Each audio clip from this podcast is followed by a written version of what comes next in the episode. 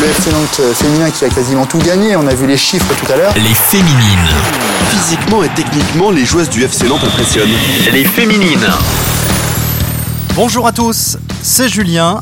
Vous écoutez le podcast Les Féminines avec Alouette, la radio partenaire du FC Nantes. Les Féminines, un podcast qui met à l'honneur les joueuses de l'équipe féminine du FC Nantes. Pour ce troisième numéro, partons à la rencontre de Margot Bueno, originaire du sud de la France. Quand on est petit, on était nus parce que je pense qu'on essaye de compenser malgré tout. Et depuis petite, euh, je pense que je suis comme ça. Margot est arrivée cet été de Rodez. Elle évolue au milieu de terrain du FCN avec un objectif, emmener l'équipe vers l'AD1. Chaque entraînement, tout le monde se donne à fond. On triche pas en fait. C'est à l'âge de 4 ans et demi que Margot a commencé à jouer au foot. Je tannais ma mère pour jouer au foot. Et, euh, et au début ben, elle pensait que c'était un peu une crise et tout. Du coup elle m'a amené à un entraînement. L'entraîneur était un peu réticent parce qu'à l'époque ça se faisait pas trop. Et, euh, et après au final la fin de l'entraînement elle était voir ma mère. Elle a dit bon ben on la garde. Donc voilà. En fait j'étais un peu une casse-cou je courais partout et du coup elle m'a mis à l'athlétisme aussi. Elle m'a dit allez va courir euh, arrête de nous embêter. Et après à côté aussi elle m'a mis à la danse aussi. Oui, oui j'ai fait une année de danse jusqu'au spectacle final et tout. C'était une horreur. Et après, euh, et après pendant ma, scolarité aussi au collège, je faisais de la gym entre midi et deux. Euh, parce qu'elle, elle faisait de la gym, donc elle m'a dit Tu veux pas essayer? Mais bon. C'est en 2008 que Margot va intégrer Montpellier, son premier grand club. J'ai un grand amour pour Montpellier euh, parce que j'ai vraiment passé de superbes années là-bas. Je suis tombée vraiment dans une structure où, euh, où je me, en fait, je me suis dit j'étais un poisson dans l'eau. Quoi. Quand j'étais petite, c'était mon rêve de jouer à Montpellier parce que quand on est autour, c'est comme ici Nantes. Hein, je veux dire, je pense que les petites filles d'à côté, elles rêvent de jouer à Nantes. Et moi, chez moi, c'était Montpellier.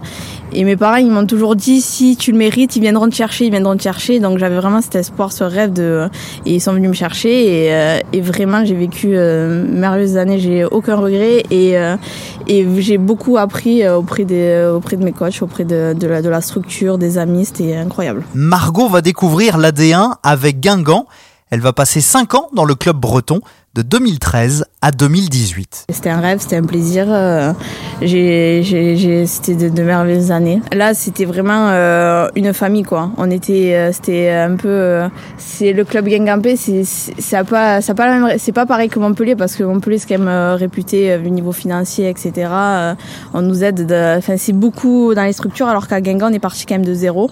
C'est une structure qui était toute nouvelle. On a, on a, on a un peu pas fondé le club, mais on a essayé de, voilà d'apporter vraiment le haut niveau euh, euh, avec l'équipe quoi donc euh, on a été on a un peu fait les premières années du coup de Guingamp entre guillemets parce qu'avant c'était Saint-Brieuc. Avec ses 1m58, Margot est considérée comme un petit gabarit sur le terrain, mais elle a toujours réussi à trouver sa place sur le rectangle vert. Je pense que je suis dans c'est plutôt ouais dans le, dans le, positionnement en fait, dans l'anticipation euh, de, dans la lecture du jeu. Quand on est petit, on était nus parce que je pense qu'on essaye de compenser malgré tout et depuis petite, je pense que je suis comme ça et bon ça c'est un truc qu'il faut pas perdre du coup quand on est petit.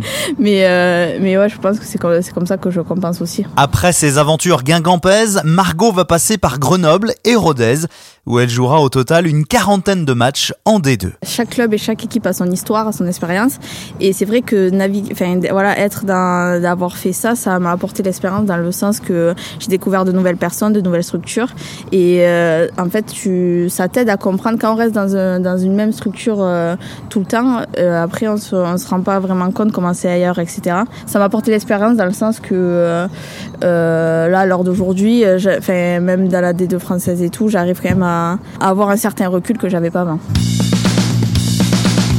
C'est la suite de ce podcast Les Féminines où nous découvrons la milieu de terrain du FCN Margot Bueno. Margot qui vit de sa passion, le football.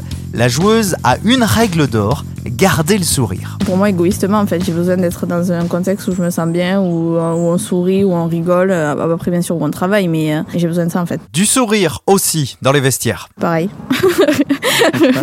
ouais, non, je. Après, voilà, dans le contexte match, quand même, il y a quand même bah, forcément hein, l'envie, le, le, le, ça prend le dessus, bien sûr, sur un terrain. Je vais pas exposer de rire, hein, ça c'est sûr et certain. Mais, euh, mais j'aime bien, euh, même à, à, moins, moins une heure du match, euh, rire dans les vestiaires. Je trouve ça c'est important. Ça, ça relie les gens. J'aime. Enfin, moi, c'est mon, c'est mon truc.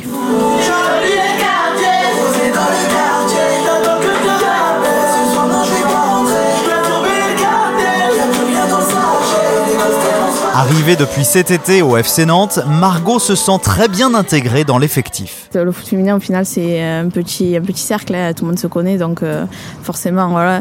Mais euh, l'intégration elle a été super, euh, moi je me sens hyper bien mais je pense que c'est le cas, de, ça, se, ça se ressent que tout le monde a, a sa place et tout le monde se sent bien dans l'équipe donc c'est super bien en fait. Avec un objectif pour Margot, la montée en D1. Bah, ça serait d'aider le maximum l'équipe, quoi, que bah, au final on arrive à, à monter et, et un mois en étant irréprochable et, et à, à, chaque fois avoir, à chaque fois que je peux jouer ou quoi, avoir, avoir un impact positif et apporter ce que je, je peux apporter, quoi. Après que ce soit même dans le vestiaire euh, à côté, je sais, je sais que j'ai une expérience que d'autres filles n'ont pas et je pense important avant les matchs, bah, justement de leur dire, par exemple, euh, fais attention à ça, euh, d'avoir un peu on sait, on sait jamais ce qu'un match va être, mais euh, avec l'expérience, on peut un peu le deviner et de leur apporter ça aussi, je pense que c'est important. Niveau bah, qualitatif et, euh, et même euh, de, l'esprit, quoi.